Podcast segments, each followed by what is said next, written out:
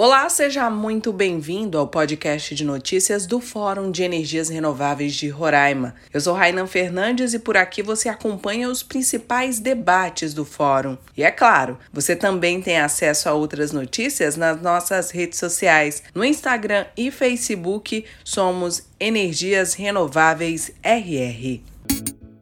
Em 2020, o Fórum de Energias Renováveis e a Assembleia Legislativa de Roraima promoveram uma audiência pública para tratar do leilão de eficiência energética proposto pela Agência Nacional de Energia Elétrica, a ANEEL, que terá como cidade modelo a capital Boa Vista. Os apontamentos feitos durante a audiência, que reuniu representantes de entidades públicas, privadas, parlamentares e sociedade civil, fizeram parte da contribuição do Fórum Fórum à Consulta Pública 047. O documento foi encaminhado em agosto do ano passado. Um ano após essa iniciativa do Fórum, a gente conversa com o engenheiro e integrante do Fórum, Cristiano Bessa, para saber sobre o andamento do leilão.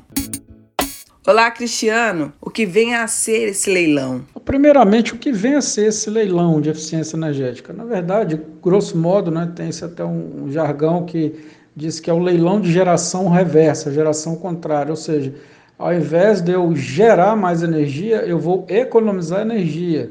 Então, é, é, seria mais ou menos do tipo, olha, eu tenho que entrar com um bloco lá de 10 de energia, porque eu estou tendo uma necessidade que tenho que aumentar. É, vamos fazer o contrário, ao invés de eu entrar com mais energias, vamos, com mais energia, vamos economizar aquela energia que está sendo desperdiçada. É, é Vamos fazer um trabalho aqui de uma forma mais racional, vamos evitar desperdício para que a gente não tenha que colocar essa geração é, é, é, excedente exatamente para estar tá alimentando perda, alimentando desperdício. Vamos otimizar o nosso recurso, vamos eficientizar nossas plantas, nossas, nossas instalações.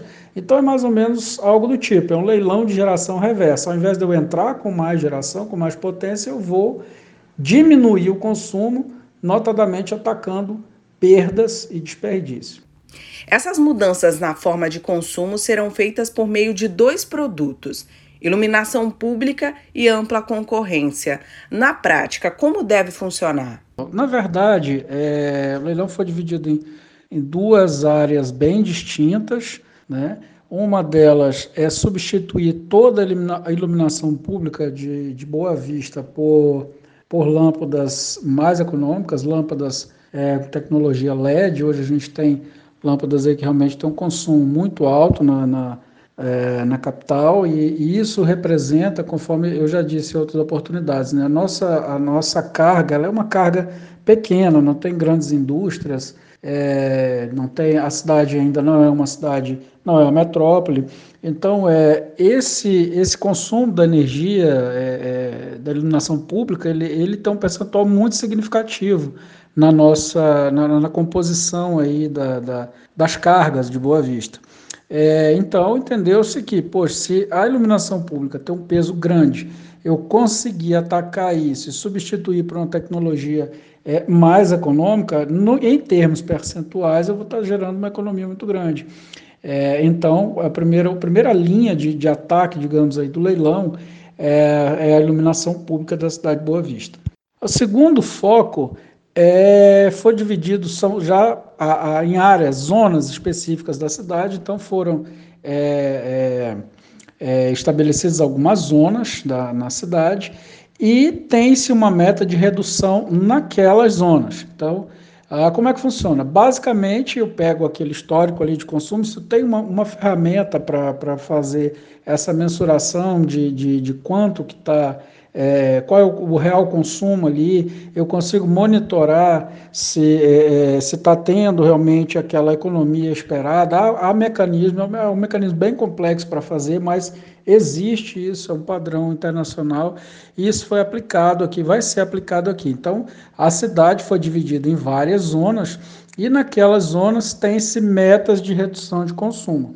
Então, o leilão prevê isso, ele prevê ações de eficiência energética é, com aqueles consumidores, aquela zona ali de consumidores. Alguns consumidores vão ser selecionados, vão ter que aceitar, assinar um termo de aceite e de comprometimento, e a partir daí tem-se algumas ações. Então, existe essa parte aí de, de educação comportamental, existe a previsão de substituição de equipamentos desses consumidores, certo?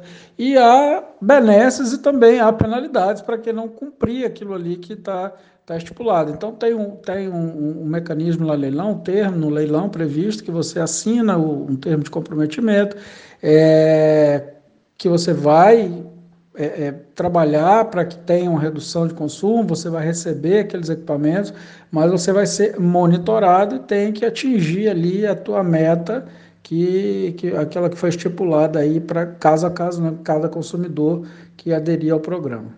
Como está o andamento do leilão de eficiência energética? O, o leilão, ele, ele no, seu, no, no, no lançamento do edital, ele tinha uma meta para acontecer, realmente é, não foi possível, principalmente por essa questão de pandemia, realmente foram suspensas. A, a, a é, entrou ano passado aquela situação de que é, é, houve algumas medidas governamentais de, de o pessoal não ter o serviço interrompido por inadimplemento, algumas outras situações de contingência aí que as distribuidoras tiveram que enfrentar.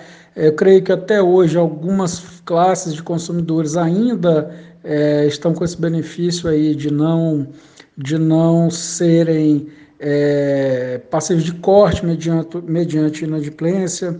É, houve algumas discussões dessas verbas, que são verbas compulsórias, né, de PID, para que essas verbas fossem utilizadas de alguma forma para poder reforçar o caixa das distribuidoras, já que elas, que elas não estavam tendo receita advindo de, dessas determinações que elas tiveram, de não, de não cortar a energia dos consumidores.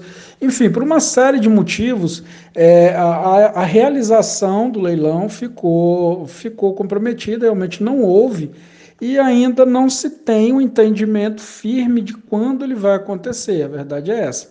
Eu não tenho um, entendimento firme, o leilão vai acontecer, tem dia, data e hora certa para acontecer, eu diria que não, é, mas por outro lado ele não foi cancelado, ele apenas está sendo trabalhado aí de uma forma é, que de atender a, a outras, em, em, detrimento a outras a, a contingências né, que hoje o sistema elétrico está passando, em virtude principalmente da pandemia, é, essa, a discussão e, e a efetiva realização desse leilão ela saiu de pauta por hora, mas o leilão não foi suspenso ou cancelado, pelo menos eu não tenho nenhuma informação oficial sobre isso, e no meu entendimento ele deve sim ocorrer, mas em um momento que se julgar mais oportuno aí, quando as outras contingências e variáveis aleatórias estiverem, de certa forma, mais, é, mais controladas aí para as empresas distribuidoras, que no caso, a distribuidora, né, que aqui no nosso caso é a Roraima Energia.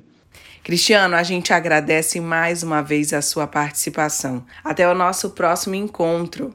Para acompanhar outras entrevistas, basta acessar o nosso portal.